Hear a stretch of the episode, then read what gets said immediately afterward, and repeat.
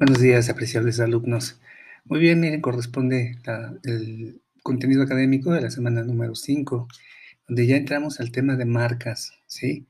Hasta ahora ustedes ya son capaces de diferenciar entre la legislación pertinente a los derechos de propiedad intelectual, los derechos de propiedad industrial, así como sus pues, eh, respectivas leyes, ¿no? La respectiva legislación, y conocen también organismos internacionales que pues son precursores y cuidadores de estos derechos, así como las limitaciones, incluso el uso y también el abuso en el registro de patentes, que también vimos que existe, ¿no?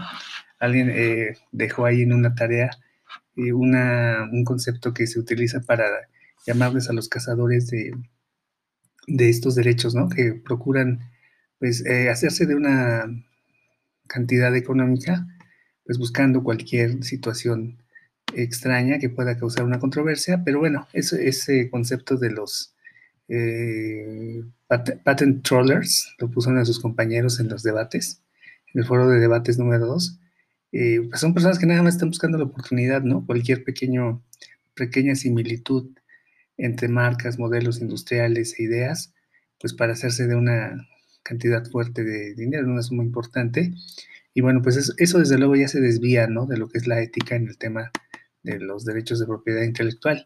Entonces, bueno, pues les acabo de subir el contenido académico, allí eh, una investigación sobre lo que son marcas de producto, que ustedes sepan diferenciarlas, las de servicios, eh, principios rectores de comunicación comercial, también es el tema de la ética en la información que se, que se vierte sobre los consumidores finales, el concepto de nombres comerciales y de denominación de origen, que es muy útil para, eh, pues bueno, los chicos que estudian negocios internacionales, comercio exterior, conocer también esas referencias que nos van eh, a, facilitar la comprensión de estos derechos, ¿no? Entonces, bueno, ahí van a encontrar ustedes lo que, eh, la diferencia entre marcas de producto, marcas de servicio, ahí lo dejamos de una manera muy, muy clara, muy específica, y que aprendan a diferenciarlos, ¿no? Por otra parte, pues también el concepto de un concepto administrativo, que ustedes lo conocen muy bien. Hablamos mucho aquí en las academias Unitec sobre el valor agregado, ¿sí? La teoría del valor agregado, de cómo las mercancías o los servicios se van apreciando en función de, del funcionamiento y del servicio, ¿no? Por eso es que de nada nos sirve, pues, patentar ideas o modelos que sean inútiles, que no representen una utilidad, y ahí veíamos varios ejemplos algunos incluso que nos parecieron un poco extraños, algunos quizás se justificaban por su anacronía en la actualidad, pero en su tiempo, y en fin, ¿no? Eh, entonces también es importante que conozcan ahí, ah, un poquito les pongo el, ejemplo de Silicon Valley, ¿no? De empresas de Silicon Valley, y el valor de marca va en función precisamente de la, eh, del valor agregado que se le da al consumidor final. Sí, entonces tienen ahí ejemplos muy claros de empresas de Silicon Valley, de este Valle del Silicio, en donde se encuentran las principales marcas de tecnología del mundo, ¿sí? Y bueno, e incluso, no sé si ustedes lo saben, pero el puro estado de California eh, produce la misma cantidad de Producto Interno Bruto que el resto de los 49 estados de la Unión Americana. Solito California, ¿eh? Es decir, es, monstruoso el valor de marca de, de, estas. Aquí les dejo algunos ejemplos y cuánto vale cada una de ellos, cuánto vale Apple, Google, Microsoft, Facebook y Amazon, para que ustedes también lo, profundicen un poquito. También hay principios rectores de comunicación comercial. Sí, esto ya está eh, incluso permeando en lo que son leyes locales. Ustedes conocen la norma 051, que es esta norma en la que se les obliga ya a los eh, productores, a los pues, vamos a decir, ¿no? A, los productores de marcas y de servicios que expresen eh, mediante normas de etiquetado qué es exactamente lo que las personas están consumiendo. Sí, sobre todo en grado alimenticio, es un tema ético, es un tema de salud, es un tema también, pues desde luego, salubridad, ¿no? Y, y bueno, la verdad es que es un tema muy profundo y lo que piden ahí es que seamos muy claros acerca de la ingesta de azúcar, de proteínas, de sales que, bueno, pueden estar, eh, pues bueno, vamos a decir, eh, restringidas para algunas personas con, con, problemas de salud. Entonces es muy importante la comunicación comercial y se comunica a través de las etiquetas, se comunica a través de, educación, de campañas eh, educativas, de comunicación y se habla de estos derechos, ¿no? Desde luego aquí lo que se busca es ser transparentes acerca de quiénes somos, qué es lo que producimos y cómo lo comercializamos, ¿sí? Algo es, es un modelo ético, ¿sí? Y esto obedece precisamente a las necesidades de, de, la OMPI y del propio INPI aquí en México. Entonces, bueno, pues ahí les dejo una información que espero que les resulte interesante, que ustedes entiendan este tema de comunicación comercial, cómo nos comunicamos, pues comunicamos incluso a través del nombre comercial y de las marcas, ¿no? Vamos a pensar, por ejemplo, Barcel. Barcel tiene una gran cantidad de, submarcas, ¿no? Y, bueno, pues esas marcas incluso se está exigiendo que quiten los personajes, esos personajes animados, ¿no? Que creaban mucha, eh, pues la verdad es que eh, expectativa, ¿no? Hacia los sectores infantiles.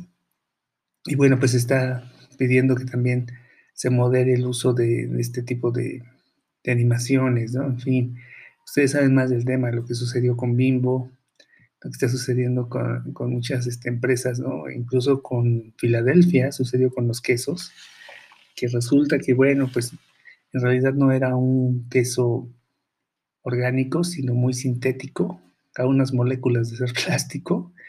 Y bueno, pues todos esos temas son temas éticos, ¿no? Son temas de, si no cuidamos la salud, recuerden que estamos ahorita en un replanteamiento global sobre el, el activo más importante en la actualidad es la salud, ¿no? Y bueno, pues quien no esté de acuerdo, eh, pues dirá, eh, pues no, maestro, yo creo que es la utilidad, el dinero, las acciones. Pues sí, como empresario tú lo puedes ver así, pero entonces tu modelo no va a durar mucho, tu modelo de, se llama sustentabilidad. Sí, para que queramos un modelo que haga mucho dinero un tiempo y después se apague, ¿no? ¿Por qué? Porque las personas eh, en la actualidad están mucho más informadas, y también de eso se tratan estos temas de comunicación comercial, ¿sí? Es la expectativa de los consumidores, pero también son las expectativas de los empresarios y desde luego los procesos éticos. Y en este tema de ética también entra el tema de denominación de origen, que es un tema que ustedes seguramente ya lo han abordado en otras materias. Y si no es así, pues ahí les dejo la explicación qué es la denominación de origen. Son productos que son originarios de un país, ¿sí? Y clasifican como tales. Aquí nos sucedió con algunas patentes, por ejemplo la, del tequila. Ya la estaba patentando China. Ustedes díganme, ¿no? ¿A poco el tequila es chino? Y tenemos otros productos interesantes como son la talavera, el mango. Eh, tenemos una especie de mango aquí en México que también está registrada. Eh, Chile. También hay chiles que son originarios de México y tienen un trato eh, distinto, un trato de arancelario distinto.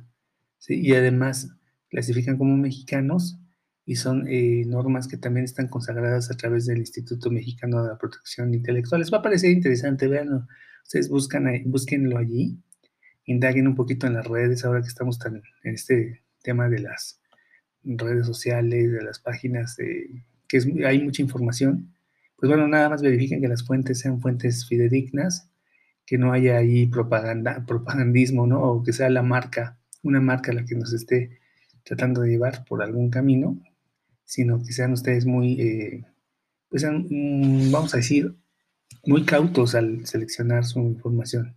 ¿sí? No toda la información que encontramos en las redes, desafortunadamente, es fidedigna, ¿no? Entonces, bueno, esa es la información esta semana. Eh, no tenemos otra actividad más eh, que, se vayan preparando para lo que es. Es muy, muy importante que vean esta presentación porque les va a servir para cubrir algunos reactivos de su test número 2, que ya estamos escasos días. El día jueves me parece que iniciamos su test 2 y pues yo les, les deseo que les vaya muy bien, que continúen cuidándose cada uno de ustedes. Y cualquier detalle, pues seguimos la retroalimentación como lo hemos estado haciendo. He estado viendo sus foros, viendo sus trabajos. Y créanme que sí, eh, hay cosas muy interesantes y siempre trato de darles alguna retroalimentación. A veces un poco breve porque somos un grupo muy nutrido, incluso somos de varios campus, pero bueno, eh, yo lo hago con mucho gusto y espero que se encuentren muy bien. Cuídense y nos vemos la próxima sesión. Mucho éxito en su examen.